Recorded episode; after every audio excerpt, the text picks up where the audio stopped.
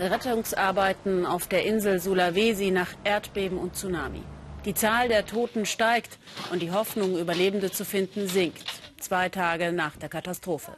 Schweres Räumgerät fehlt weitgehend und auch die Versorgung der Opfer läuft nur schleppend, da viele Verkehrswege zerstört wurden. Herzlich willkommen zum Weltspiegel. Über den Stand der Rettungsarbeiten und die Ursachen der Katastrophe auf Sulawesi jetzt eine Analyse von Alexander Westermann. Das Ausmaß der Zerstörung auf der indonesischen Insel Sulawesi, es wird erst nach und nach deutlich. Die Stadt Palu heute aus der Luft, in weiten Teilen gleicht sie einem Trümmerfeld. Mehr als 300.000 Menschen leben hier. Mehrere Erdbeben und eine Flutwelle haben massive Schäden angerichtet, sogar noch Kilometer im Landesinneren zerstörte Siedlungen. Inmitten der Trümmer suchen Helfer nach Überlebenden. Mittlerweile sind zwar erste Helferteams aus anderen Regionen eingetroffen, aber es fehlt schweres Gerät, um die Bergung der Verschütteten zu beschleunigen. Diese Frau hatte Glück, Helfer konnten sie lebend aus den Trümmern eines Hotels bergen. Für viele andere kommt die Hilfe zu spät. Auch Mia hat den Freitag überlebt. Gemeinsam mit ihren Töchtern war sie in diesem Einkaufszentrum. Dann begann die Erde zu beben. Ich war gerade fertig mit den Einkäufen und bin zur Kasse gegangen. Plötzlich wurde alles dunkel und die Wände um uns begannen einzustürzen. Es war schrecklich. Ich bin mit meinen Töchtern zur zerstörten Rolltreppe. Wir haben es rausgeschafft, dann waren wir sicher.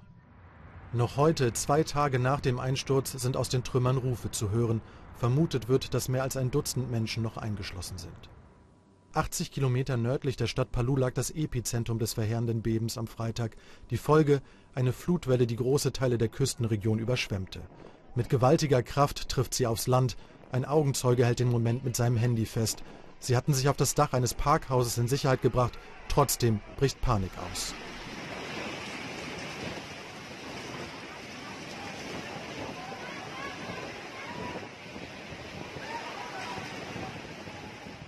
Tausende Gebäude werden zerstört, der lokale Flughafen und wichtige Straßen beschädigt. Auch das Telekommunikationsnetz bricht zeitweise zusammen.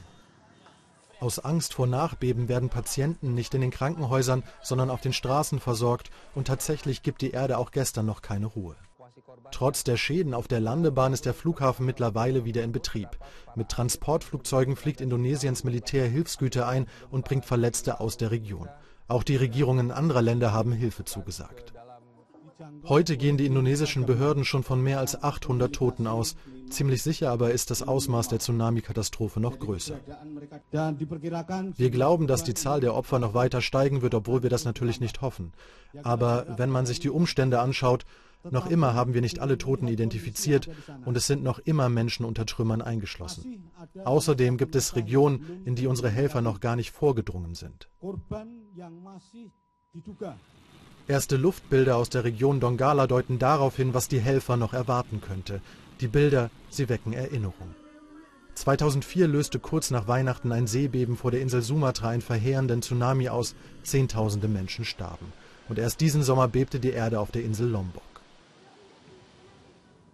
Indonesien liegt auf dem sogenannten Pazifischen Feuerring, der geologisch aktivsten Zone der Erde. Erdbeben und Tsunamis für die Bewohner der Inseln nichts Außergewöhnliches. Erst 2011 wurde ein vom Deutschen Geoforschungszentrum mitentwickeltes Tsunami-Frühwarnsystem in Betrieb genommen, um die Bewohner der Inseln bei der Gefahr einer Welle frühzeitig zu alarmieren.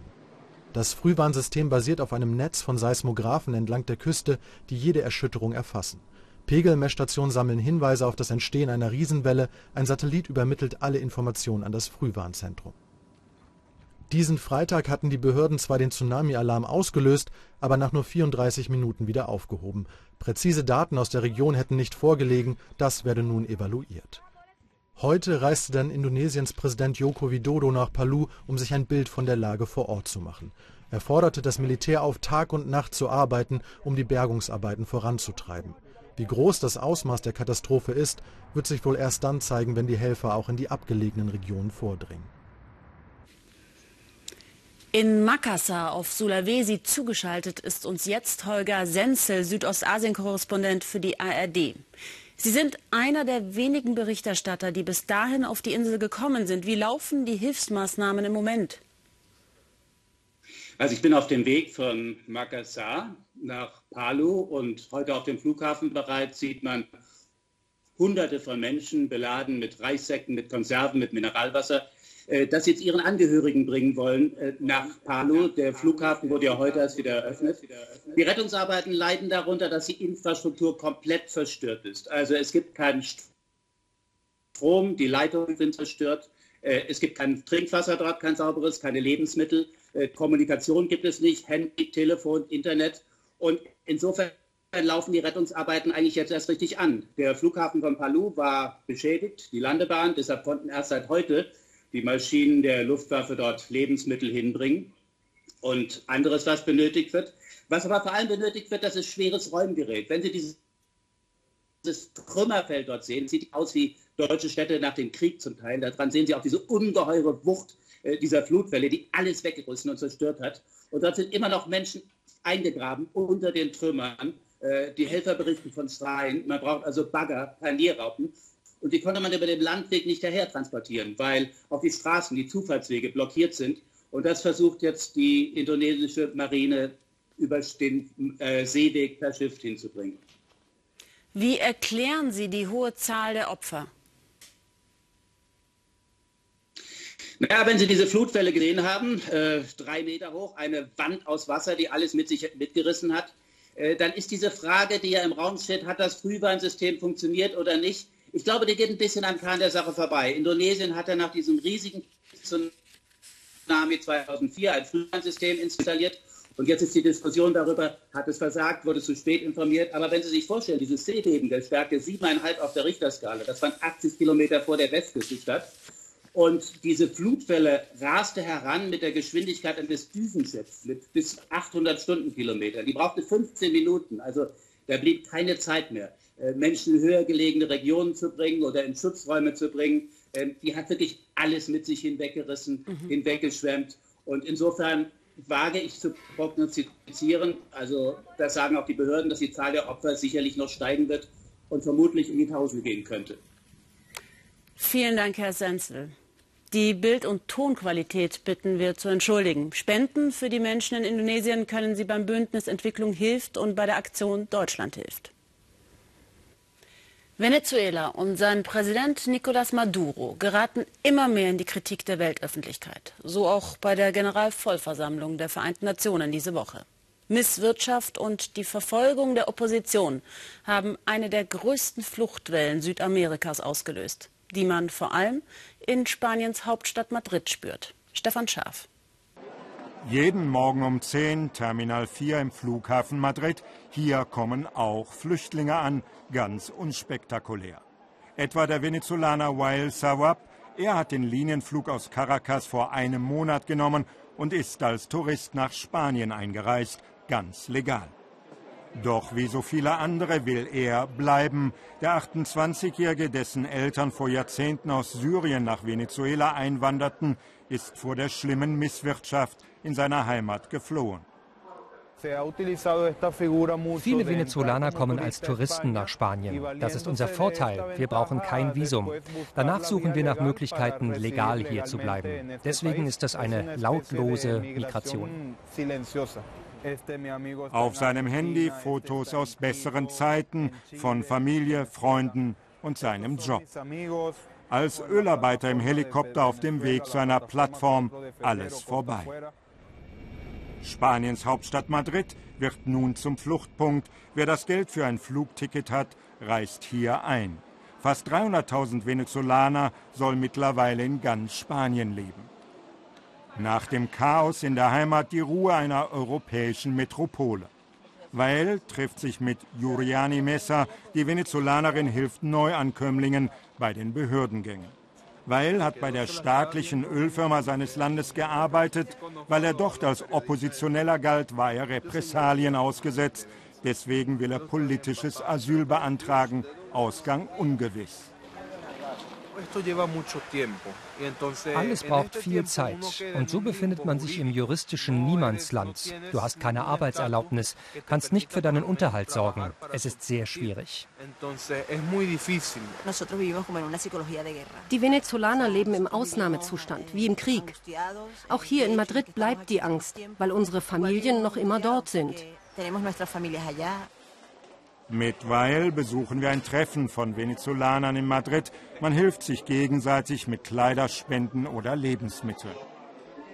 Es ist vor allem Venezuelas Mittelklasse, die sich in Spanien wiederfindet. Menschen, die ihr Erspartes aufbrauchen und hoffen, dass es irgendwie weitergeht. Hinter ihnen liegen schlimme Erlebnisse. Ich bin in meinem Haus überfallen und misshandelt worden. Und weil ich danach immer Panikattacken hatte, haben wir uns entschieden, Venezuela zu verlassen. Und dann besingen sie ihre alte Heimat. Es ist eine Mischung aus Verzweiflung und trotziger Sehnsucht.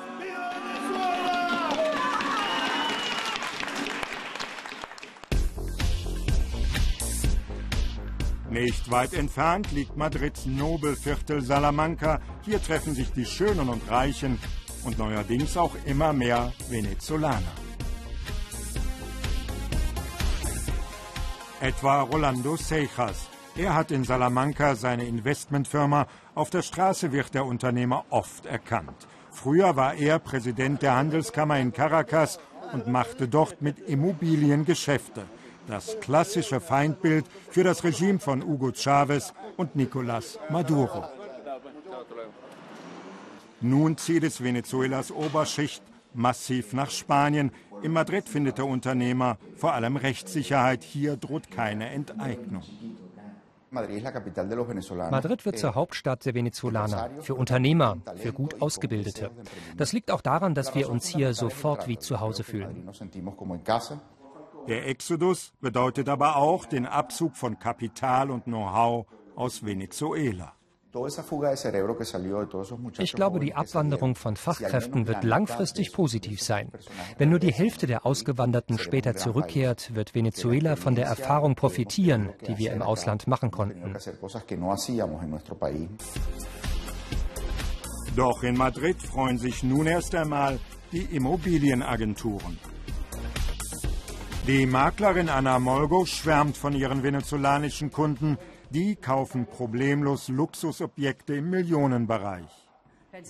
Schöner Nebeneffekt, wer in Spanien eine Immobilie ab 500.000 Euro erwirbt, bekommt automatisch eine Aufenthaltsgenehmigung. Allein in Salamanca sollen Venezolaner bis zu 7000 Apartments gekauft haben. Für sie ist das zunächst eine Investition. Manche wohnen dann selbst in der Immobilie, andere vermieten oder renovieren die Objekte. Insgesamt kommt auf diese Weise viel Kapital nach Spanien und nicht nur wegen der Wohnungskäufe. Viele Venezolaner gründen auch ihr eigenes Unternehmen und das sehr erfolgreich. In einer Markthalle in Madrid treffen wir den Ölarbeiter Wael wieder. Wie lange reicht das Ersparte? Wann wird er arbeiten können? Das sind die Fragen, die ihn beschäftigen. Immerhin trifft er hier an den Ständen Landsleute und sieht Produkte, die er in seiner einstigen Heimat wohl vergeblich suchen würde. Von Käse bis Mais aus Venezuela gibt es hier alles. Ein Stück Heimat in der Diaspora. Und ein Überangebot, das ihn traurig macht. Der Eindruck, den man aus Venezuela mitnimmt, ist, es gibt nichts. Und wenn du dann so einen Markt siehst, dann fragst du dich, warum so etwas nicht in deinem eigenen Land möglich ist. Es tut sehr weh. Noch akzeptiert Spanien die lautlose Migration aus Lateinamerika. Aber wie lange noch? Well Savab, der Venezolaner mit syrischen Wurzeln, hofft, dass er eine Chance erhält. Landwirtschaft auf 4000 Meter Höhe. Boliviens Hochland ist eine Schatzkammer für die ursprüngliche Vielfalt von Kartoffelsorten und Gemüsen. Ein Spitzenrestaurant in der Hauptstadt La Paz leistet zum Erhalt dieser alten Sorten seinen Beitrag. Dort kommen nur traditionelle Zutaten aus der Region verwandelt zu exotischen Delikatessen auf den Tisch. Abgerundet wird dieses Menü mit einem sozialen Projekt. Eine wunderbare Kombination, wie ich finde. Matthias Ebert. Diese Geschichte beginnt in einem armen Viertel von Bolivien. El Alto, ein ungemütlicher Millionenmoloch mit unzähligen Zuwanderern vom Land. So wie Claudia Condori. In einem winzigen Haus lebt die alleinstehende Mutter mit ihren vier Kindern. Vor zwei Jahren veränderte sich Claudias Leben radikal. Grund war ihre Leidenschaft fürs Kochen, ihre Liebe für die bolivianische Küche. Für mich als Frau ist es schwierig, den Beruf und die Kinder unter einen Hut zu bringen. Aber wenn man es wirklich will, schafft man es auch. Seit sie denken kann, pilgert Claudia zu den Märkten der indigenen Bauern in El Alto. Hier findet sie noch die traditionellen Zutaten ihrer Vorfahren vom Land. Dutzende Wurzel- und Zwiebelsorten, Nüsse und höllisch scharfe Chilischoten. Claudia bestellt auf Aymara, der Sprache der Ureinwohner, Kartoffelsorten, die sie für ihre Arbeit benötigt, und Chilto, eine gelbe Frucht mit einer besonderen Wirkung. Mit dieser Frucht, glauben wir Aymara, lernen Babys schneller sprechen. Und ich nutze sie jetzt für ein Sternemenü in einem Gourmet-Restaurant. Denn Claudia fährt jeden Tag mit der Seilbahn von El Alto 45 Minuten hangabwärts nach La Paz. Es ist eine Reise in eine andere Welt. Das Gusto ist eines der besten Restaurants von Südamerika. Gerade werden Quinoa-Bällchen frittiert. Im Gusto kommen ausschließlich traditionelle bolivianische Zutaten auf den Tisch. Zubereitet von einer jungen Mannschaft, zu der seit zwei Jahren auch Claudia aus El Alto gehört. Sie ist eine der talentierten Köchinnen aus einfachen Verhältnissen, die hier eine Ausbildung und eine Chance erhalten, auf höchstem kulinarischen Niveau.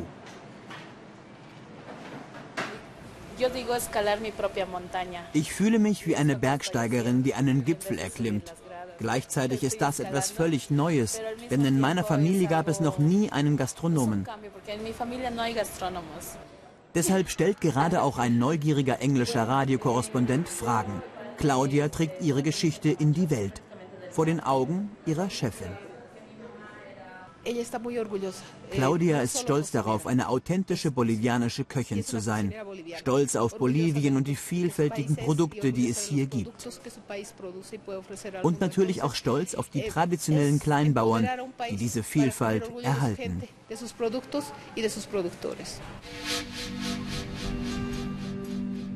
Boliviens Hochland, 4000 Meter über dem Meer. Hier züchten die Bauern noch mehrere tausend Kartoffelsorten, wie die süße Chunya, deren Schale traditionell weich getreten wird.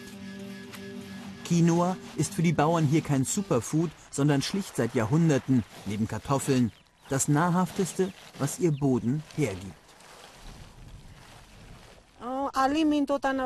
Wir bauen Quinoa und Kartoffeln frei von Chemie an.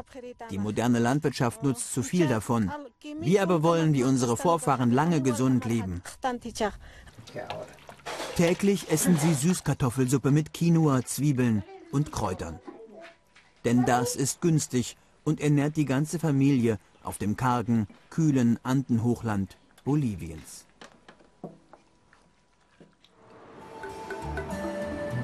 Von den Ureinwohnern lernen wollen ganz bewusst auch die Macher des Gusto. Sterneküche ausschließlich mit heimischen Zutaten. So wie weißes Alligatorfleisch aus dem bolivianischen Urwald oder Cocktails mit dem Aroma des Kokastrauchs. Sogar der Wein kommt aus den Höhenlagen Boliviens.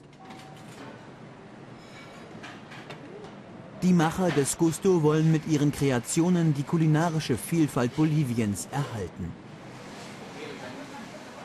Und nebenbei sozial Schwächeren eine Perspektive bieten. Auf dieses Konzept ist sogar Papst Franziskus aufmerksam geworden und hat Claudia und ihre Kollegen in den Vatikan eingeladen. Ein Menü extra für seine Heiligkeit. Einer aus meiner Familie im Vatikan, das hätte ich nie gedacht. Das ist ein wirklich drastischer Wandel für mich und meine gesamte Familie. Ein Wandel in der Art, wie Boliviens Ureinwohner wahrgenommen werden. Claudia will etwas davon zurückgeben in ihrem Viertel El Alto, an dem Ort, an dem für sie alles begann. Die Kochschule Manka ist ein Bildungsprojekt, das die Macher des Gusto ins Leben gerufen haben. An andere Schülerinnen gibt Claudia hier ihr Wissen weiter. Damit diese, so wie Claudia früher, die ersten Schritte als Köche machen. Hier lernen Jugendliche aus den ärmsten Verhältnissen. Wenn die keine Beschäftigung erhalten, dann sind die in El Alto ganz schnell woanders. Bei den Gangs, den Drogen, dem Leben auf der Straße. Das ist verführend. Wir aber sind die Alternative. Dafür steht Claudia ganz konkret mit ihrer eigenen Biografie. Sie lebt noch immer in El Alto, weil ihr hier ihre Familie im Alltag hilft. Doch Claudia lernt bereits Englisch mit ihrem Sohn, weil sie bald schon in Europa arbeiten will. Ein Praktikum in einer europäischen Sternegastronomie, damit sie irgendwann in Bolivien ihr eigenes Restaurant eröffnen kann. Ich möchte mich in Europa spezialisieren und nach meiner Rückkehr den Bolivianern dieses Wissen weitergeben. Und irgendwann sollen auch meine Kinder meinem Beispiel folgen. Claudias Geschichte, sie ist noch lange nicht zu Ende. Welcher Sport wird nach Feierabend vor dem Weißen Haus in Washington betrieben? Und wieso ist das überhaupt erlaubt? Der Schnappschuss klärt auf. Mein Name ist Jan-Philipp Burgert, ich bin ARD-Korrespondent in Washington und ein großer Teil meiner Arbeit hier dreht sich um das Weiße Haus. Und das Schöne ist, nach Feierabend habe ich es nicht mehr weit, um meinem Hobby nachzugehen. Ausgerechnet vor dem Amtssitz des amerikanischen Präsidenten findet jede Woche ein Hockeyspiel statt. Jeder darf mitmachen, vom Regierungsmitarbeiter bis zum Studenten. Gespielt wird mitten auf der Straße, die für Autos gesperrt ist. Jeder Schritt wird genau vom Secret Service beobachtet. Doch plötzlich unterbrechen die Agenten das Spiel. Gepanzerte Limousinen verlassen das Gebäude direkt neben dem Weißen Haus. Ja, das war der Vizepräsident, der hat gerade Feierabend gemacht und wir hoffen, dass jetzt die Straße gleich endlich wieder geöffnet wird und wir weiterspielen können. Aber bevor es weitergehen kann, bricht auch Präsident Trump noch zu einer Reise auf. Dann eröffnet der Secret Service wieder das Feld. Spielt Hockey, sagt der Agent. Das Verhältnis zwischen Spielern und Secret Service ist entspannt.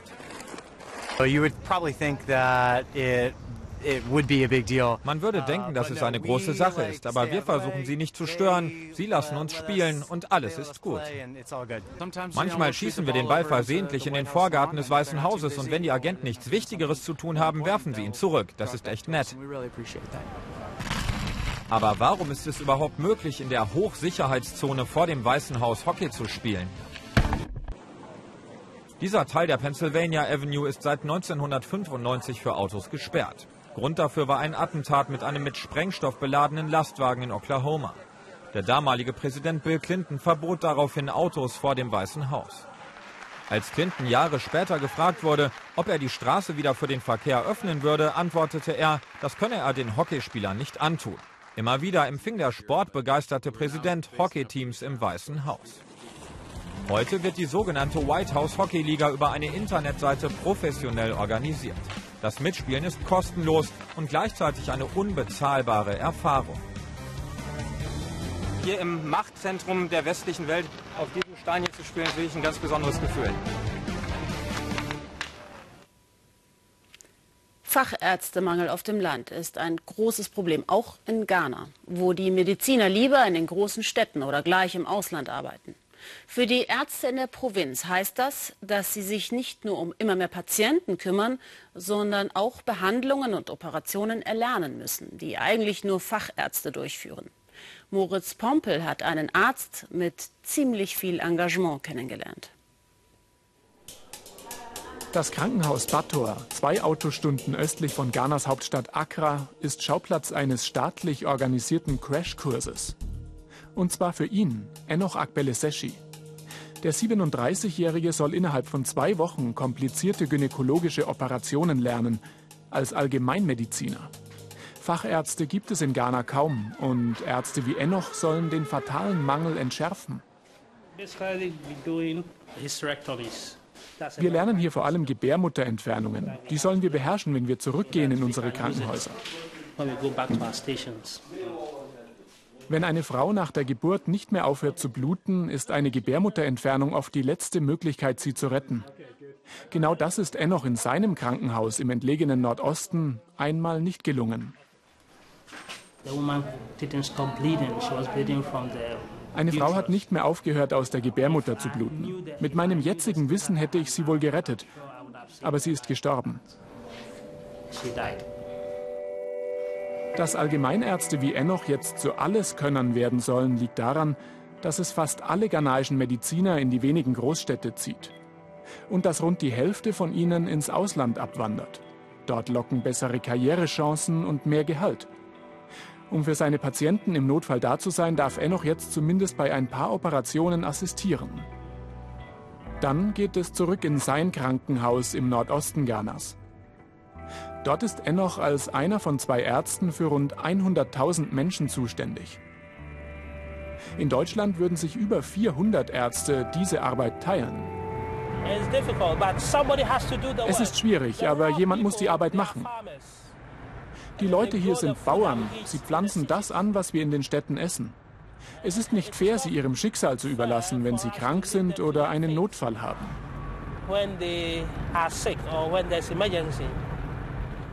Sechs Stunden später sind wir an Enochs Krankenhaus in der Kleinstadt Rara angekommen.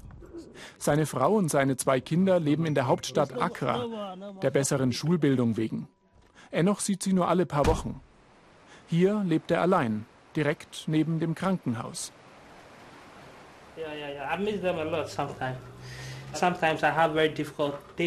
Manchmal habe ich hier harte Tage.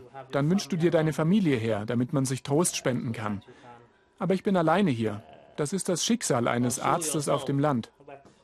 Es muss ein Arzt hier sein.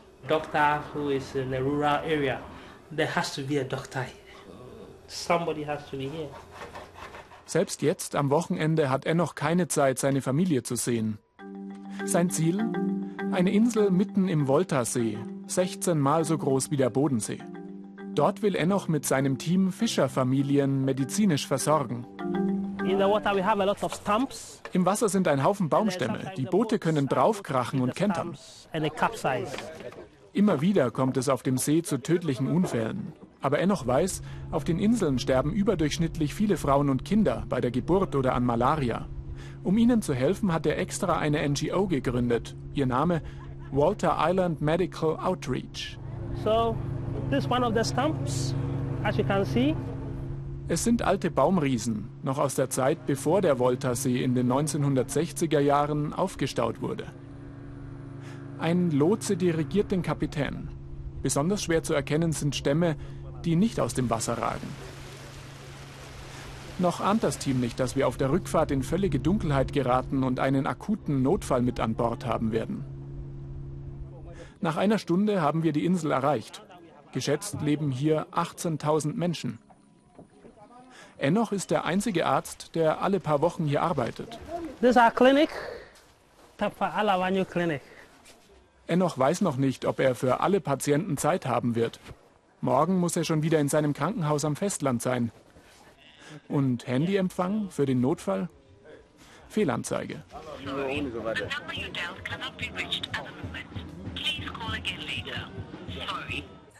Noch vor Einbruch der Nacht will das Team zurück am Festland sein, sonst wird die Rückfahrt zu gefährlich. Außen laufen die Voruntersuchungen. Innen versorgt Enoch die Patienten, viele davon Schwangere. Er hofft, dass er nicht auf das Wissen aus dem Crashkurs zurückgreifen muss. Der nächste Patient, der dreijährige Dojane. Er hat hohes Fieber, ist so schwach, dass er nicht mehr laufen kann. Das Kind hat eine schwere Form von Malaria und die Medikamente, die die Mutter auftreiben konnte, haben nicht gewirkt. The child is now vomiting everything. And that's a danger sign. Das Kind erbricht jetzt alles. Das ist ein schlechtes Zeichen. Wir müssen es mit zum Festland nehmen in mein Krankenhaus. Wir können das Kind nicht hier lassen, sonst verlieren wir es. Die dringend nötigen Infusionen gibt es nur in Enochs Krankenhaus am Festland. Aber bis zur Rückfahrt sind es noch Stunden. Während die Mutter für sich und Dojane zu Hause die Sachen packt, untersucht Enoch weitere Patienten. Über 60 sind es am Ende des Tages. Einige sind auch umsonst gekommen, müssen auf den nächsten Besuch von Enoch in ein paar Wochen warten. Als das Team am Boot ist, wird es bereits dämmerig. Okay, please, let's all get onto the boat and let's go. Der kleine Dojane hat die letzten Stunden überstanden und kommt mit zur Malaria-Behandlung in Enochs Krankenhaus. Let's go. Anfangs kann der Lotse die Stämme im Wasser noch gut ausmachen, aber es wird minütlich dunkler. Dann plötzlich.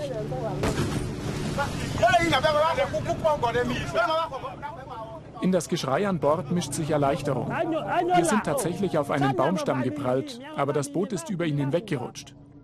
Nach einer schier endlosen Stunde erreichen wir das Festland.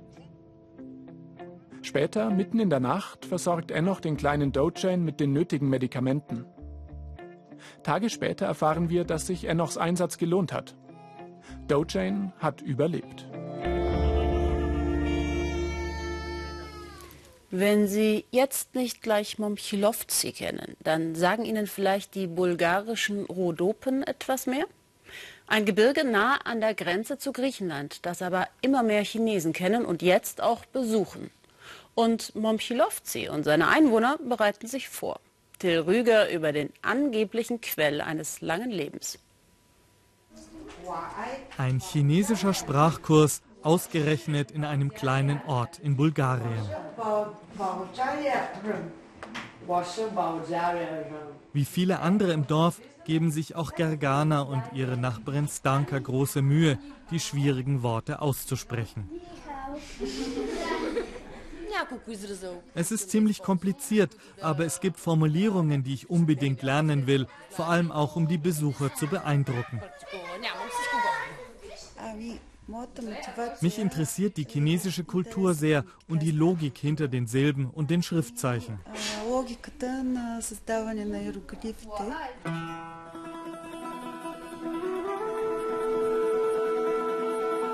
Ihr Heimatort Momchilovci liegt mitten in den bulgarischen Rhodopen, einer abgeschiedenen Bergregion nahe der griechischen Grenze. Und genau hier gibt es seit kurzem Hinweistafeln auf Chinesisch, denn ihr Dorf, erzählen Gergana und Stanka, hat ein Geheimnis. Immer mehr Chinesen reisen in die bulgarischen Berge und alle interessieren sich nur für eines, den Lactobacillus bulgaricus, die inzwischen berühmte Joghurtkultur. Aber warum? Das will uns Gergana zeigen und nimmt uns mit ein paar Häuser weiter. Stojan Schukarow lebt schon seit 94 Jahren in Momchilovci. Nun ist er weltweit bekannt. Fernsehteams aus Bulgarien, China und Brasilien waren schon bei ihm. Warum er so lange lebe, wollen sie alle wissen. Uns geht es so gut hier, weil wir sehr viel Joghurt essen. Wir können hier nicht ohne überleben, egal ob aus Kuhmilch, Schafmilch oder Ziegenmilch. Ich brauche die Milch und das daraus hergestellte Joghurt einfach, um zu existieren. Deshalb lebe ich schon so lange. Und genau das wollen die Chinesen auch. Deshalb wirbt die Staatsmolkerei Bright Diary im Fernsehen mit der lebensverlängernden Wirkung des Joghurts aus Momchilovci.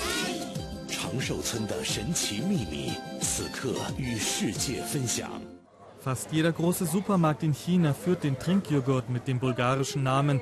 Momchilovci heißt für die Chinesen Gesundheit und langes Leben. Wissenschaftlich überprüft hat es niemand, aber viele glauben daran.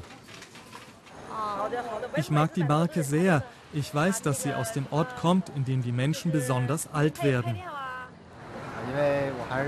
Genau, das mit dem langen Leben steht auch auf jeder Packung. Ja, das Joghurt schmeckt uns besonders gut. In Momchilovci treffen wir den Milchbauern Alia Atanasov. Er kann sich noch gut an die erste Delegation aus China erinnern, vor acht Jahren. Sie haben sich ganz genau angeschaut, wie er Milch und Joghurt produziert und sich genau nach dem Geheimnis des bulgarischen Joghurts erkundigt. Unser Geheimnis ist ganz simpel.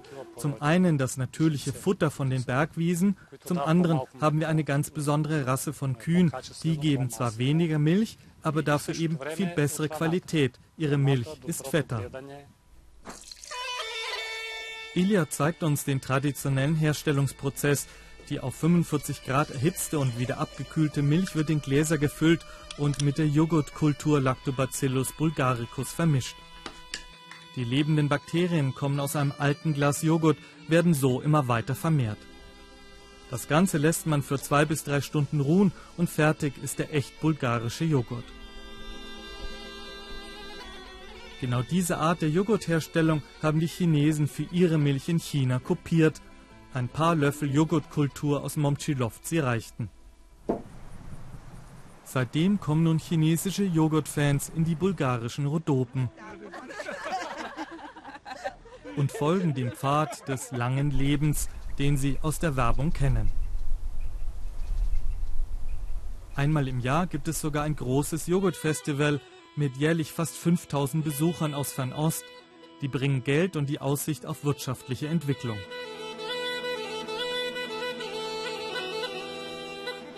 Gergana hofft, so wie die meisten im Dorf, auf einen Anteil am Touristenboom. Auch deshalb sitzt sie fast täglich vor ihrem kleinen Häuschen und lernt die fremden Schriftzeichen.